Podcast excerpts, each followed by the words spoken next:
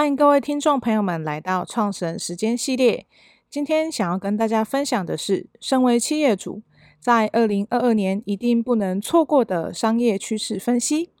在过去几个月里，我们可能经历了一些经济上的动荡，但随着后疫情时代的来临，在新的一年呢，身为企业主的你，有可能会面临哪些考验呢？让我们邀请 Steve 来跟我们分享吧。哎，hey, 大家好，欢迎大家又回到我们今天的这个俱乐部的创始人时间。好啊，Steve，在这个后疫情时代来临啊，那各大企业呢，首先他们最先在这一年当中，有可能会面临哪些挑战呢？嗯，其实应该这么说哈，因为我现在人在国外，是呃，国外这个所谓的这种就是。像美国，在美国，它各个州的这种呃开放的状况其实不同哈。嗯、那所以其实呃不像台湾，就是基本上就是比较没有所谓封城的状况哈。那所以我觉得，第第一个就是现在如果以绝大部分就是全世界的企业来说，我觉得它第一个面临到的还是属于这种就是呃管理上面的问题，也就是说，因为人员。不像台湾，就是说啊，可能可以，就是经常，就是他现在台湾大部分的公司应该都可以上班的嘛，哦，嗯，但是国外这边其实随着去年一整年，呃，就是几乎他们是封城封了大概，就是这种远距的状况已经执行大概已经两年多了，哦，所以目前看起来，我觉得其实。呃，以绝大部分的企业来说，第一个遇到的问题其实还是管理的问题，也就是人员的这些分配啦、防疫的这些状况等等。所以我觉得，呃，台湾或许比较幸运啊。不过，因为说实在，因为现在疫情的这个威胁一直都还没有结束嘛，所以我相信所有的公司一一直在心里面应该应该都还有一些备案，比方说。啊，会分流啦，或者是远距等等，我想这也是大概最多企业面，就大概所有企业共同遇到的一个问题，应该都是这个管理上面的问题啦。嗯，是的，没错。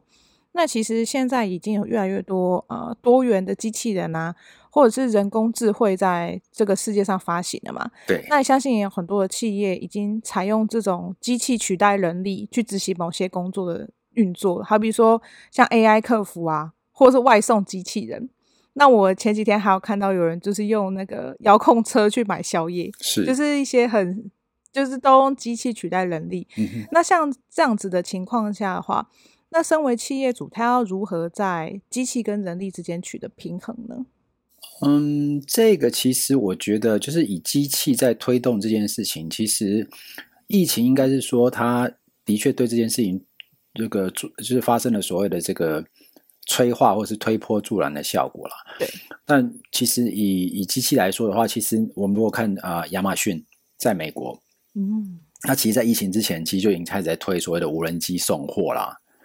哦，然后或者是以这样的一个方式在在送货。所以，呃，随着整个随着整个这个科技呃网络的发达，因为我们其实我们来看整个网络的发展，一开始是所谓的互联网嘛，也就是说网际网络。那网际网络是人透过网际网络连接嘛？对。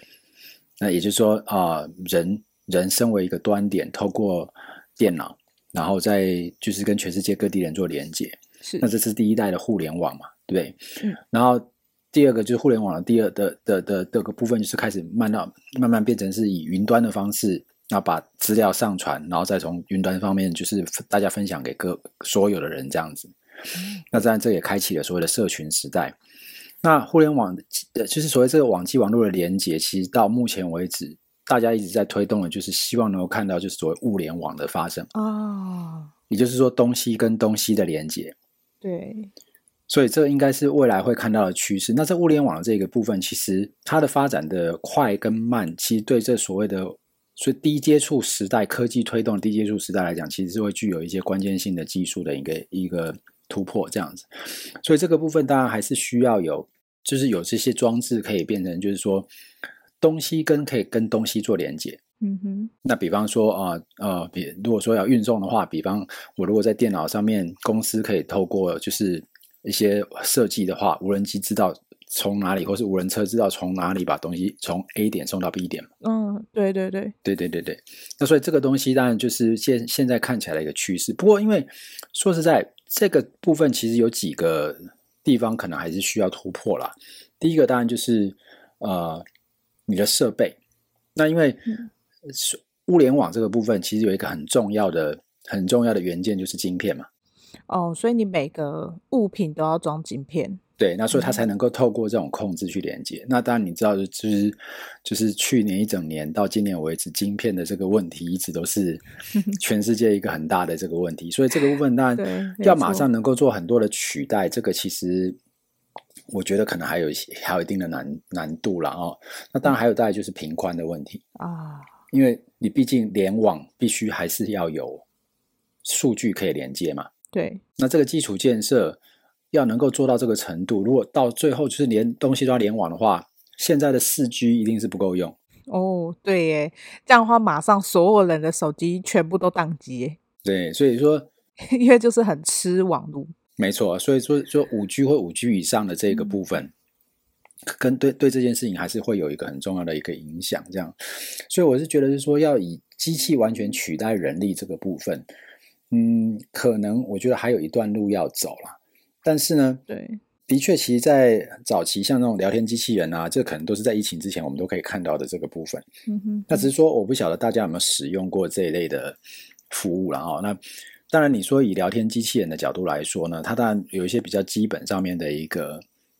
有一些基本上面的问题，你可以透过它回答，当然就是很快速。但是事实上，你说聊天机器人要取代变成人对人之间的服务来说的话，可能还是有一段距离。那当然，它可以某种程度节省一些人人人力上面的一个成本嘛。对。但我是觉得说，要要马上就是说能够对人的这个部分啊得到一点取代这件事情的话，我是觉得可能还是需要一些时间呐、啊。那更何况就是说，呃。以这个议题来说的话，我相信对台湾绝大部分的企业来说，可能都还有点距离。嗯，怎么说呢？因为做这种所谓的，因为毕竟这些东西的投资可能都不是小数目哦，因为它还有整体的城市设计，包含它要如何呃把公司里面的业务项目，然后去对应所有他客户提出来的问题，对不对？嗯，就软硬体的配合啦，等等哦。那再来就是说。这这里面可能还牵涉到治安的问题啊、哦，对耶，对，所以你把它整整个这样看起来的话，它的确在未来是个趋势。不过，在身为在台湾的企业来说，要走到这一步来讲的话，我是觉得可能还是有一段的，还是有一段距离啦。嗯哼，那再来，我是觉得基本上，因为台湾有一个有一个特别的地方，就是台湾基本上是地狭人多嘛。对，没错。所以，所以基本上就是说。人跟人之间的接触，其实不会成为一个很大的成本。对，我们可能走到隔壁，或者是去拜访一个客户，我们可能只要呃搭车二十分钟、十分钟就可以抵达。但可能在国外来说，它可能是要好几个小时，对不对？是的，所以说在这个情况之下呢，嗯、我是觉得在台湾的地方，如果说要以这个机器人完全取代这个部分，除了科技啦，除了整个企业本身的这个准备之外呢，它在整个习惯文化，甚至在以目前台湾特殊的状况来说，似乎要完全用人机器去取代人这件事情，我觉得好像，嗯，并不那么样子的真实。嗯，对。我举一个简单的例子来说啊，就是说，台湾其实发展电商非常多年了。嗯，对。那你看在，在在在中国或在很多地方，其实电商其实很多地方都取代了所谓实体的商店嘛。对，可是我们还是很习惯说，哎，我想买个东西，我去商店这样子，对不对？对等，等于说我今天如果说啊，即使我今天是二十四小时、十二个小时、六小时到货，嗯，有些东西我可能走到家乐福不用一个小时，对，我就可以带回家。对，所以这个部分我是觉得倒是不见得，嗯、就是说这个是个趋势，可能也会发现，但是因为我觉得还是要看一下，嗯，比如说每个地方它的。整个地理环境啊，消费习惯啊，还有整个文化是不是完全符合这件事情？那所以我是觉得到在台湾这个部分，就是机器跟人力上面取得这个平衡，这个部分或许还有一一一，可能还是有一段路要要要走要看啊。那是不是会完全发生这样的一个事情呢？我倒是觉得可能还是有待观察。对，那其实像在乡下的地方的话，其实如果要完全用集体取代人力，就会有相对的困难。因为其实像呃，在我娘家那边比较乡下嘛，那那些婆婆妈妈他们其实不太会使用网络，是，而且他们连手机要怎么样传赖，有的时候都都还很容易遇到一些障碍。所以如果要这些婆婆妈妈们说啊，完全都是用上网购物的方式，其实他们就会遇到非常非常多的障碍。没有错，那但因为这这次疫情的关系，的确这个部分其实某种程度有一个大幅的提升啊。因为是现在很多，比如说呃打疫苗需要上网注册嘛等等，所以其实啊对，蛮多蛮多就是比较年长的这些这些长辈们呢，其实也都开始学学习如何使用这些数位工具。但是我我觉得回到刚才那个阿宇讲的这个部分，的确是这样，因为呃要做到这边有几个部分需要考虑嘛。第一个当然就是。使用者本身是不是能够能够精熟的去使用这些机机器跟设备，或者是他对上网有一定程度的那个知识或了解？对，这就会相对有点困难哈。是，那第二个就是在地的基础建设是不是有办法能够符合？比方说频宽啊、网路啊，对，很多地方都收不到讯号。对，那第三个就是当地的配送系统是不是有办法做到这个部分？嗯。啊，所以说，呃，从大趋势来讲，我觉得阿玉抓这个东西是很准的哈，的确是看到这种啊、呃、机器跟人的这个这个部分。那呃，要取得一个平衡，如果我们回到这个主题来讲的话，嗯，机器跟人的这个部分，但我觉得就是很难是用机器完全取代人。嗯，对。所以平衡的部分呢，啊，比如说我们可以看到，假设说是一些比较呃一些一些就是所谓这种很简单的。就是可能是相对就是很确定答案的，可能就是透过呃 AI 客服啦，或是机器人就可以解就可以处理的。是，但是如果比较复杂困难的这个问题呢，啊、呃，或者是需要比较多咨询，或者是呃需要特呃个别化或特殊化服务的部分呢，这个部分可能还是人力的服人力的这个部分还是会比较擅胜场。啊，那只是以台湾的角度来讲的话，呃，即使是在这个通则之下，我觉得要以机器来特别取代人力这个部分，应该我觉得可以观察。那当然，我觉得可能不完全一定会走到这条路上面来。嗯，没错。而且其实台湾真的很重视人情味。所以我们还是会比较倾向于跟人之间接触，对不对？对啊，我们举个最简单的例子嘛，在疫情那段时间，我们即使送外送，还会看到就是外就是客户特别为外送员点对那个饮料给他们喝。所以这个人情这个部分，其实我是觉得可能 在台湾的这个部分，其实还是蛮重要的。嗯，没错，这点非常可以认同。是好啊，那其实在，在呃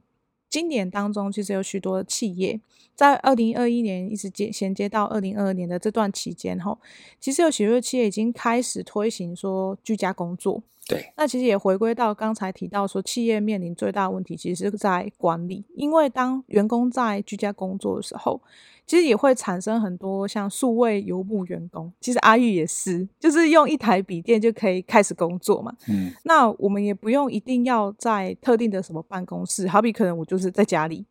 然后我有一个呃干净的餐，可能是餐桌或者是书桌，然后像这样的呃新形态的人员。人力资源配置呢，在企业当中的人力资源部，他们要怎么样去应对？就如何要管理这些员工？嗯，我觉得阿姨提到这个是一个蛮大的问题哈。对对。那这个部分其实有好几个面向可以看。那你可以从制度面的角度来看，是。那你可以从管理面的角度来看，那你也可以从所谓的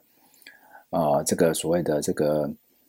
效率的角度来看啊。嗯。那当然也有一个就是。这个从法规的角度来看，这些其实要完全谈，可能需要就是另外另外抓很多的时间啊。不过我觉得这件事情其实第一个最先要挑战的，其实就是公司怎么样在心态上面去调整。就是说，过去我们可能非常重视的是员工的时数。嗯哼，我必须要看到你，我必须要看到你在公司待满多少的小时。哦，对，所以我可以计算薪资给你。对，但因为这个状况的时候，可能公司需要去调整的是，OK，我是不是要从这一种买时间，或是买你这个人出现在这个这个这段时间出现在这里的这个这个概念，转化成为我怎么去看你的工作表现，你的产出跟呃跟就是最后你你你做出来的这个效果，可能是从目标去看这件事情，从绩效从。产品跟生产的角度去看这件事情，那这个可能是我觉得绝大多数的企业要做的一个转型跟挑战。嗯，对对，那当然就是说，科技型的企业在这方面其实也算行之有年了哦。嗯，那国外的公司大部分也是这样。那只是说对传统的产业来说，的确这个部分，呃，经营者或是领导者要改变这个思维，他的这个我觉得是一个对他来说是第一个他必须要面对的这个问题。那因为人力资源部的部分其实很单纯，当今天公司只要确定了那个方向之后，他有他只要规划出很多工具，确保啊，他可以在某某些时间当中，比如说员工事实上是可以找得到人的，嗯，那比方说他有一些他有一些啊，比如说能够去计算的部分，我举举个简单例子，假设说我们今天可能可以你用线上打卡啦，这些应该都可以处理跟解决。嗯，对。但是我觉得人力资源部如果以积极的角度，应该是说，我怎么样去啊、呃？可能因为这样的一个状况，去规划出未来，如果这这会成为公司的新常态的话，我们组织上面要怎么去调整，让就是让就是彼此没有办法再见面的员工，能够透过一些系统，透过一些呃一些一些呃制度上面的一个设计。还能够产生互动，或者是能够产生协作这个部分，我觉得这个其实还是啊、呃，人力资源部其实最最最最需要去思考。那当然，它必须要整合各个部门的一个需求。嗯哼，对，所以这个部分，我觉得这个这个企业要去应对这件事情的话，我觉得这个第一个心态上面是最重要的。那因为你这个心态确立之后啊。组织也知道它的方向在哪里的时候，我觉得人力资源部就比较好去规划，就是我其他我需要什么样子的一个制度啦，或者什么样的工具，然后确保就是说这些人可以以线上的方式，然后能够就是被管理，然后能够促进那样的一个一个互相各部门的一个协作的这个部分，这样，我觉得这个其实呃后续的这些东西都比较像是细节的问题。但是，一开始的心态的一个设立，可能是对很多企业，尤其是比较传统型或者是比较本土型的企业来讲的话，的一个很大的一个挑战。这样对，因为其实大家已经可能二三十年都习惯，我就是进公司打卡，下班就是一样，我打卡回家。嗯，那他会有一种可能我的工作跟我的家是分开的这种习惯在那边。嗯，那现在突然就是要他。那整天都待在家里工作，其实，在员工角度面来说，也是蛮容易遇到一些挑战。好比说，他可能家里会有人会打扰他，嗯哼，那他无法控制嘛，因为你你就在家里，那家人可能也不晓得你正在工作，那他就是会打断你。那像这样的情况下，其实他就会很难，呃，在家里好好工作，一一边好好工作，然后又一边可以回报他的工作进展给公司，对不对？是。所以说，从这个角度提这个提到一个很好的一个状况，其实这就是为到这个部分。其实，如果我们今天从绩效、从结果、从效果的角度去看的话，对，比较能够避开这一类的这个部分，因为你不是买时间这样。是。那第二个部分，还就是这个其实开始变成就是说，你怎么样透过新的这种形式建立起公司跟员工之间的互信。嗯，因为在这件事情上面，信任基础是非常重要。对对。那因为以往你会觉得说。反正我不管怎么样，我都可以在公司看到员工在上班。对，即使他摸鱼，我马上就看得到这样子。对，但是回过头来说，我们今天看一个员工从早上九点打卡到下午六点离开，他整个小时的东的过程当中，其实他在做什么，你也不知道。哎，对耶，他如果说在上班的时候，然后你你背对他，然后他正在就是订团购。或是就是大家一起吃吃喝喝，你可能也不一定会发现。是，那唯一差别是说，我看得到你人，嗯哼哼，所以我就假设，反正你人在公司，但是你人在，心在不在，那个是你看不到的。啊，对对。但在在家里面的话，是你人看不到，所以那个信任的基础上面，就是会让一些比较传统的的的企业主可能会觉得说，哇，你人都不在，所以有可能会摸鱼。嗯，但我觉得不管是没错，摸不摸鱼，你在公司也有可能会摸鱼。对，所以我觉得站在呃领导者或是管理者的角度的话，或许这个是一个重新去调整思考的一个方向。嗯，我如果今天看的是成果，我可能必须，我可能有一些机制，比如说我每天需要看到你回报你做了哪些事情。每个礼拜我要看到哪些东西有得到什么样的成果，然后对，或者是每个月啊，或者是每一季，那从这个角度去看，那如果你去抓这个大方向的时候，你或许我们就可以不用在枝微末节上面，就是太去太去太去把细把重点放在这些事情上面，然后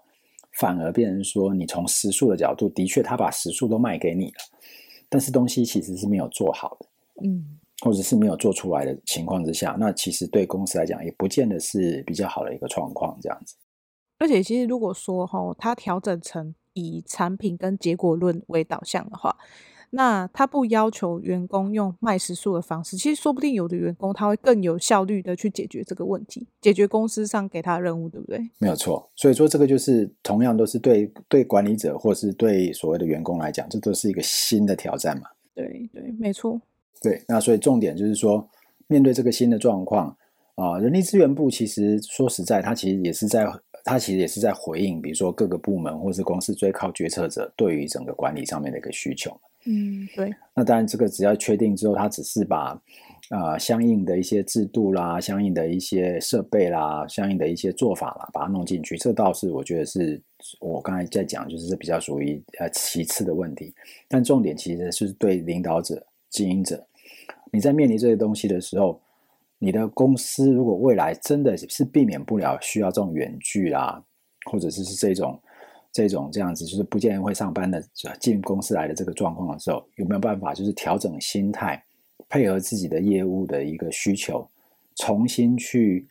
呃思考一个新的一个管理模式？这样。对对，其实这个新的管理模式也有可能是未来的一个很重要的趋势，在。大绝大多数的企业，对不对？没错，没错。好啊，那其实像我们刚才提到说远距离工作这件事，其实以前我们要在公司取得一些文件，或者是要批改一些呃文件的时候，都必须人要抵达公司，或甚至你可能要加班，你就是人得留在公司，因为你的设备啊、你的资料啊，可能全部都在公司里。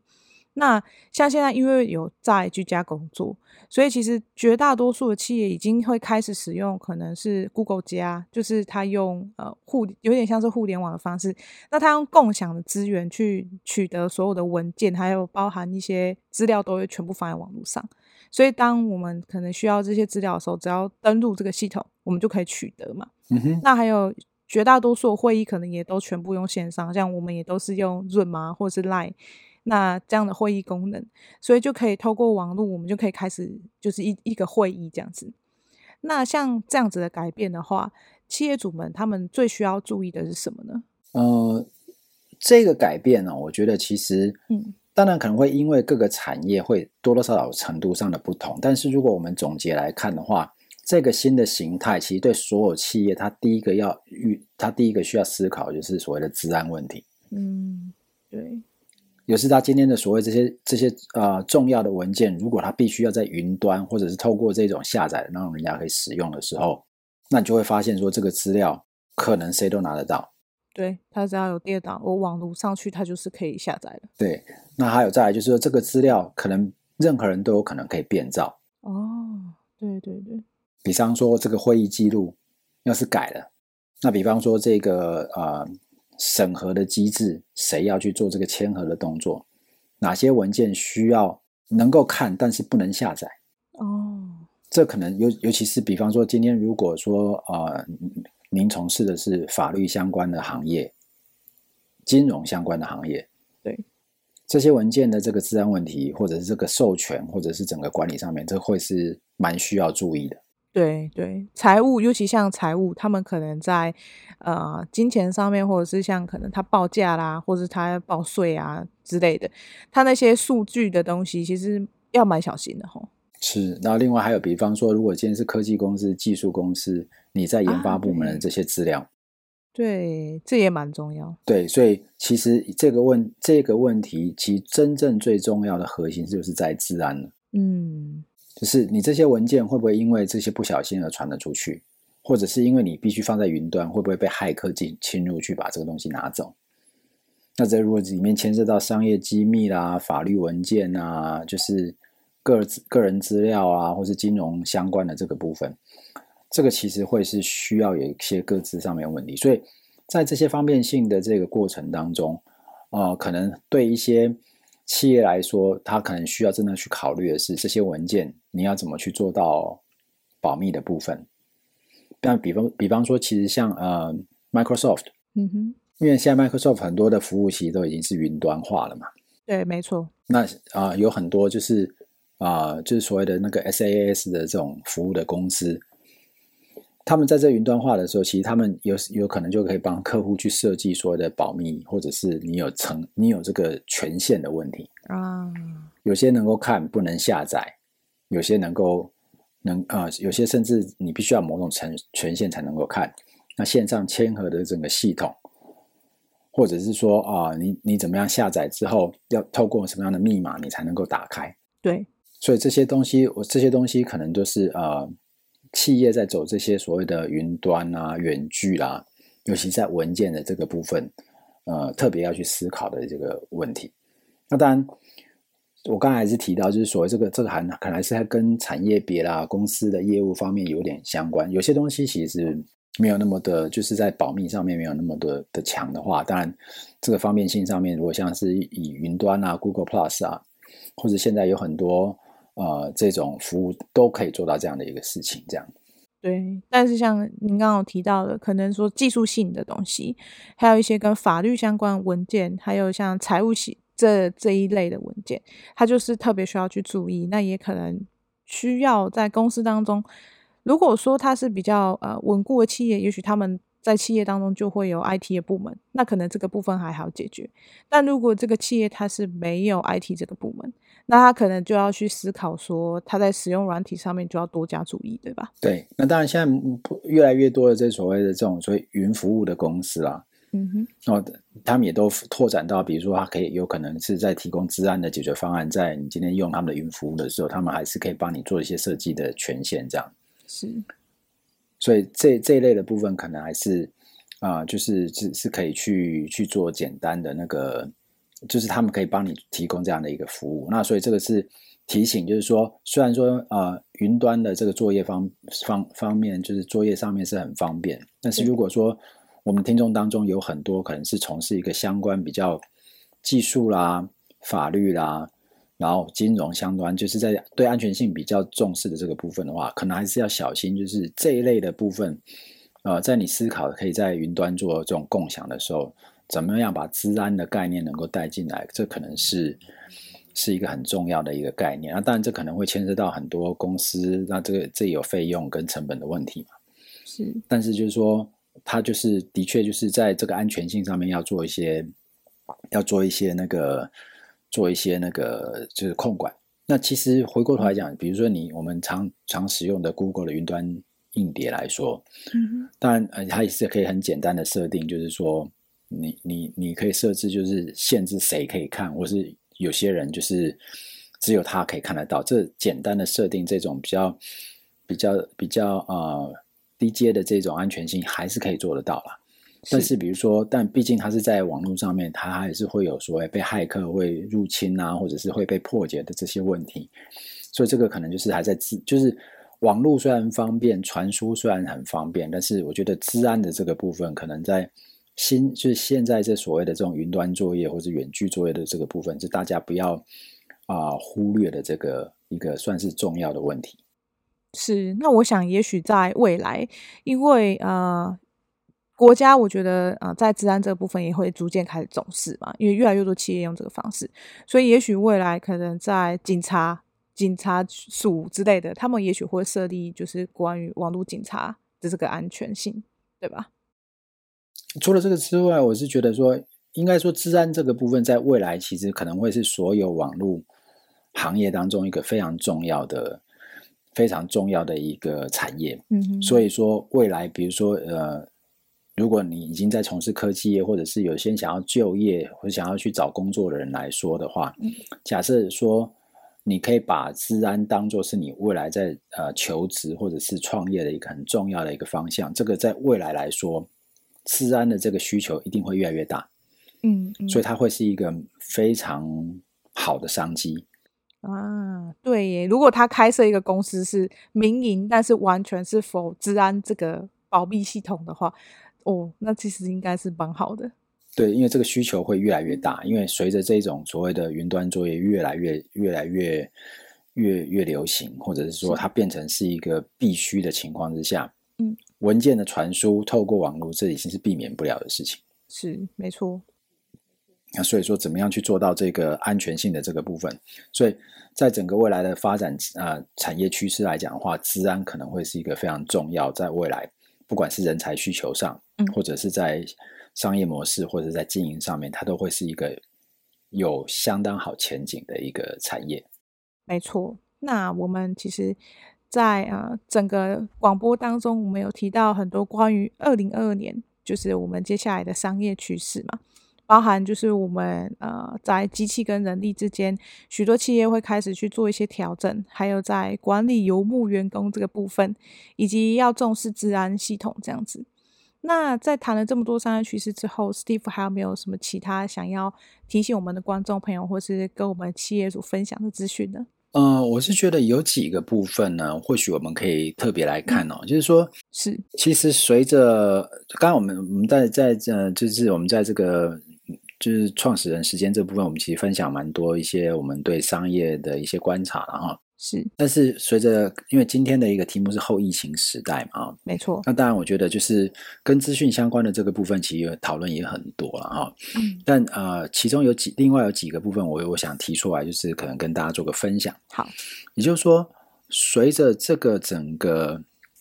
lockdown，就是旅行跨国越来越。困难的这种情况之下，看起来就是未来这个开放这件事情，好像也没有办法真正做到百分之百。嗯，对。所以过去我们过去的这二三十年，其实不管你今天在全世界的哪个地方，我们通常都会说啊，我现在是在台湾，但是我看的可能是全球，看美国啊，看中国啊，看，然后买的东西都是透过这样的一个。就好像就是我在全球各地都可以采购这样，哦、那生活上面有时候出国旅游啊等等。是，但随着这一这两年疫情下来之后，全球化这件事情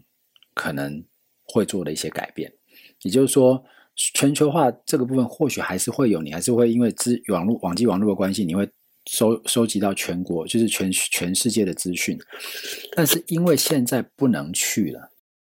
所以可能很多的重点会转回来本土，更多的在地化。对，你会把很多的消费、你的消费行为、你的生活的整个呃的习惯的调整，可能会回到全从全球的观点回到在地的观点。哦，对，有有这个趋势，没错。对对对，所以在这种情况之下，就是说。或许我们可以看到，就是说，当今天如果你的企业啊、呃，慢慢的想要把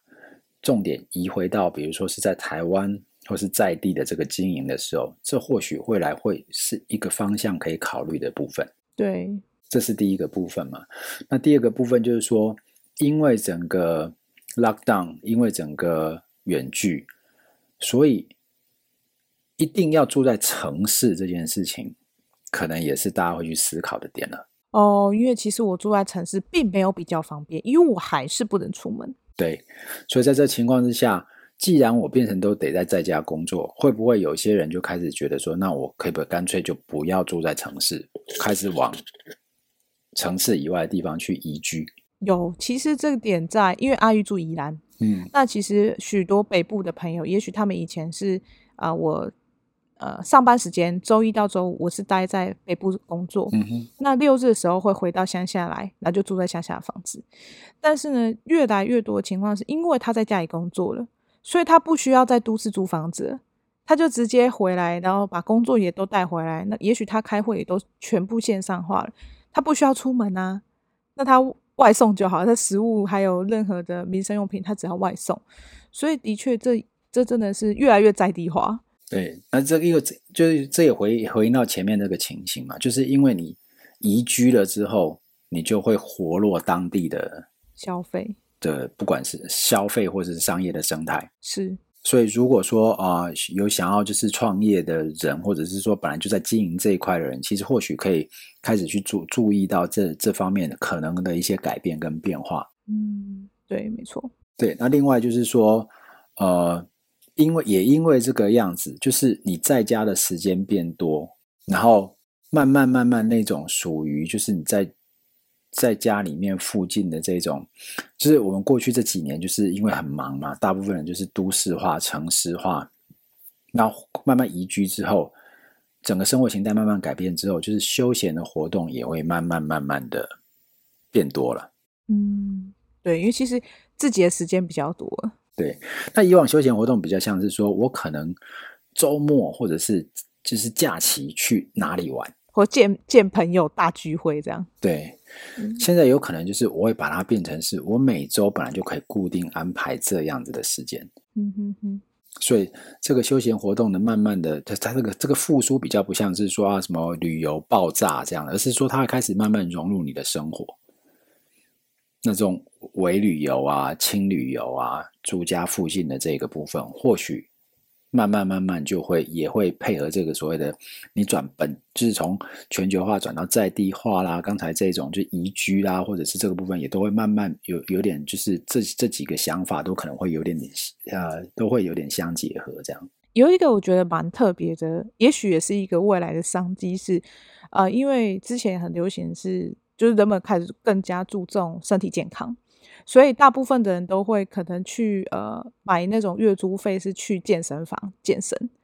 但是但是因为都只能在家，健身房不能开的时候，就会有一些是线上健身的方式，就是你可能在家里购置一些简单的器材，然后你就去买线上的健身服务。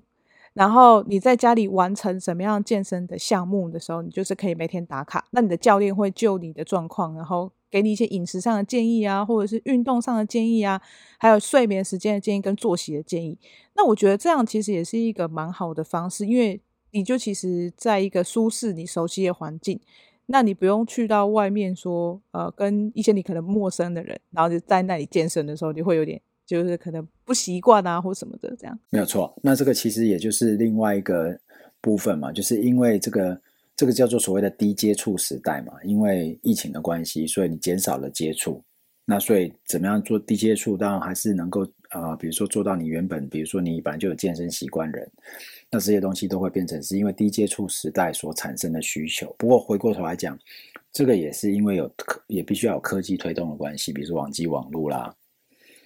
那比如说，就是呃，你要有，你要有，你要有网络，你要有频宽等等，哦，这些东西也就是跟我们之前谈到还是有点相关了啊。是，没错。那最后一个，我想要跟大家，我我想要跟跟，尤其是经营者来讲的话，就是一个蛮重要的一个概念，就是，